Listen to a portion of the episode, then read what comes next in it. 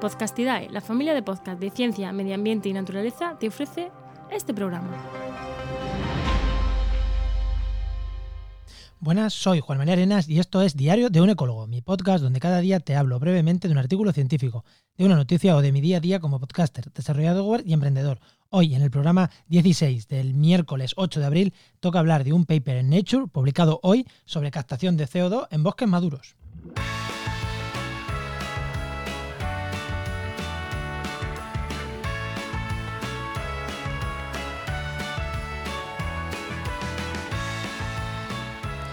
Pues sí, en el programa de ayer ya os avisé que hoy íbamos a grabar a partir, iba a salir el programa publicado a las 5 de la tarde, así que así será, va a ser a las 5 de la tarde.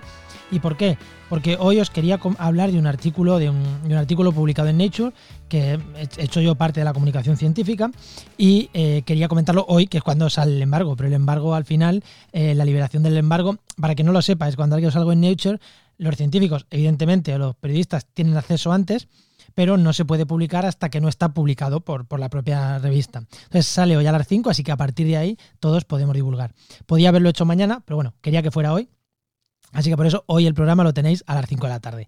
Que no pasa nada tampoco, que, bueno, que lo escucháis hoy. A ver, ¿de qué va este artículo? Pues este artículo eh, habla de que un aumento de CO2 en la atmósfera, atmósfera, como se cree, se cree que a más CO2, bueno, pues a más CO2, pues los, los árboles captarán más, CO2, se acumulará en el suelo y, entre comillas, eh, nos ayudarán a mitigar los efectos del exceso de CO2 que estamos haciendo.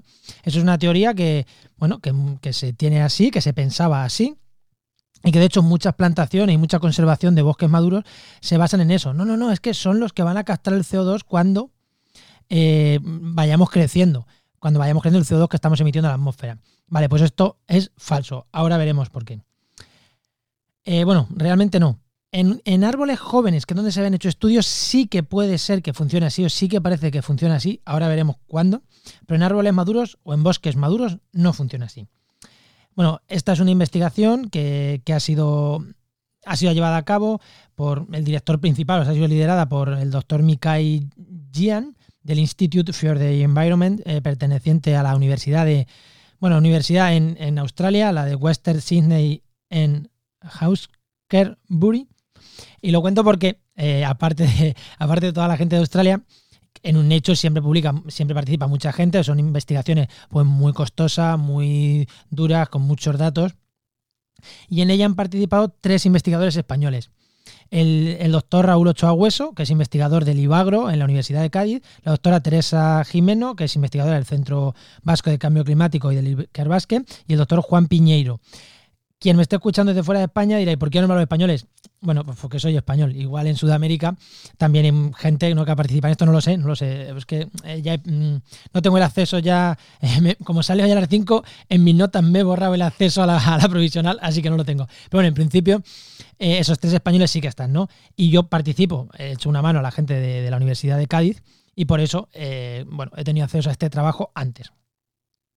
¿Qué han hecho? ¿Qué han hecho en este estudio? Bueno, en este estudio han aumentado en, bosques de Australia, que la verdad que es espectacular el, experimento. O sea, montan andamios y grúas más altas que los eucaliptos, porque en, Australia los eucaliptos son eh, naturales. Aquí un, un, experimento en eucaliptos se vería mal. En Australia es el bosque autóctono, es el bosque nativo, ¿no? Entonces, pues allí lo han hecho con eucaliptos. Son unas espectaculares. Hay unas fotos espectaculares de, estos, estos experimentos que son unos andamios más grandes que los propios árboles y unas grúas más grandes que los propios árboles para poder hacer esto, una fertilización de CO2 en zonas controladas. Entonces, en zonas muy controladas han aumentado el CO2 hasta un 38% más de lo que hay en, la naturaleza ahora mismo. 150 partes por millón han subido, de las 400 a las 550 o así han subido, si no me equivoco. ¿Y qué han visto? Bueno, pues que en bosques jóvenes y con fertilización. No nos olvidemos que los bosques jóvenes normalmente se fertilizan para las plantaciones jóvenes, pues se echan abonos, se, mm, bueno, se hacen muchas técnicas para favorecer la implantación de esos bosques. Entonces se ha visto que crecen más, evidentemente. O sea, si tú tienes más CO2 y tienes alimento, crece más rápido, de cajón. Y eso se pensaba que iba a ser con los maduros. ¿Qué se ha visto con los bosques maduros? Pues que por mucho CO2 que metas tú ahí, pues mucho fertilizante, no crecen más los árboles, un bosque maduro ya es un árbol maduro, ya no crece más, pero es que además no acumula más CO2 ni en el propio árbol ni en el suelo, en forma de materia orgánica y demás. E incluso puede pasar todo lo contrario, porque al aumentar el CO2 aumenta el ritmo metabólico del árbol, quiere decir que el árbol trabaja más rápido, por tanto exuda más azúcares y toda la materia, todos los microorganismos que hay en el suelo que hacen descomposición, pues con esos azúcares y, porque hay más CO2, con lo cual pueden trabajar más rápido, liberan más CO2. O sea que lo que en principio parece que va a servir, que bueno, algo van a captar los bosques, puede pasar incluso todo lo contrario, que es que se aceleren muchos procesos, con el aumento de CO2 se están acelerando muchos procesos del suelo y tengamos una liberación neta de CO2. No es que se capte más, sino que incluso se libera más. Es una posible explicación, ¿no? Pero lo que está claro es que no hay más crecimiento, no hay más acumulación. A ver, el trabajo es, un, he hecho un resumen muy sencillito, el trabajo es muchísimo más, más, potente, como entenderéis. Eh, hemos publicado con algunas declaraciones de, tanto de Raúl Ochoa como del propio Mikai, que es el, el, investigador principal, en la web restauraciondeecosistemas.com. Es posible que esto lo veáis también, este artículo, también lo veáis en Agencia Sync o en otros medios, porque es posible que, se distribuya. Al final es un Nature y un Nature pues muchas veces pues llega a más sitios. Cada uno le da un enfoque distinto. Yo le da este enfoque que me parece muy llamativo. Eh, y los que, bueno, tenéis unas declaraciones, ya digo, en el post que lo, dejaré en las notas del programa de este, de este podcast. Eh, tenéis ahí el post en restauracionecosistema.com y con algunas declaraciones de ello. Y lo que hacen hincapié los investigadores de este artículo es que, que no vayamos a pensar que el, a más bosque se va a captar más CO2, que lo que tenemos que hacer si queremos detener el cambio climático es no producir tanto CO2. No sigamos creciendo eh, aumentando el nivel de CO2 en la atmósfera.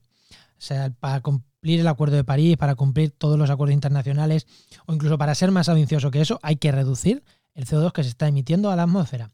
No queda otra. No hay soluciones mágicas. Y de hecho, mm, como aquí, que aparece la solución mágica, ah, bueno, si hay más CO2, los árboles captarán más, crecerán más rápido, plantamos más bosques, pues ya hemos visto que no, que no, que no pasa. O sea, que lo que vamos a hacer es, vamos a intentar no seguir emitiendo CO2. Si alguien quiere ponerse en contacto con los investigadores, que me pasen, que me escriban, que me escriban por privado, en, ya sabéis, en podcastidae.com. Eh, ahí tenéis mi autor, eh, buscáis a Juan María Arenas y, y, ahí me podéis escribir o en las notas de este programa me podéis escribir lo que sea y os lo mando por privado.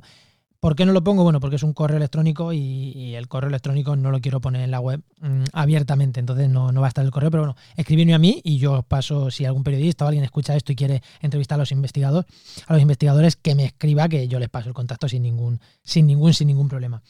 Y bueno, ya acabo lo que os quería contar. Ya sabéis que esta semana estoy recomendando un libro, eh, Un geólogo en apuros, de Nahum Méndez Chazarra, geólogo en apuros en Twitter y es un libro de divulgación científica, de divulgación en geología, que uno estaría dicho en ecología, en geología, y está súper bien, es para todos los públicos y cualquiera puede entender la geología desde, el principio de la geología hasta nuestros días, pues hay capítulos de todos y está súper, súper interesante.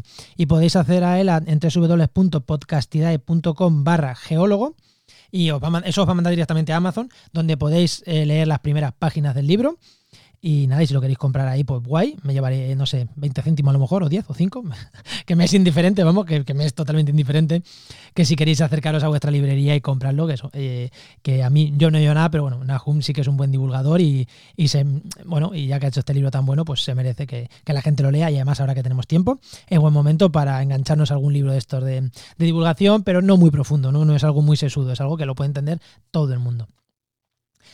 Bueno, nos escuchamos mañana, supongo que mañana, aunque haya grabado tarde, supongo que nos escuchamos mañana con otra hoja de mi diario.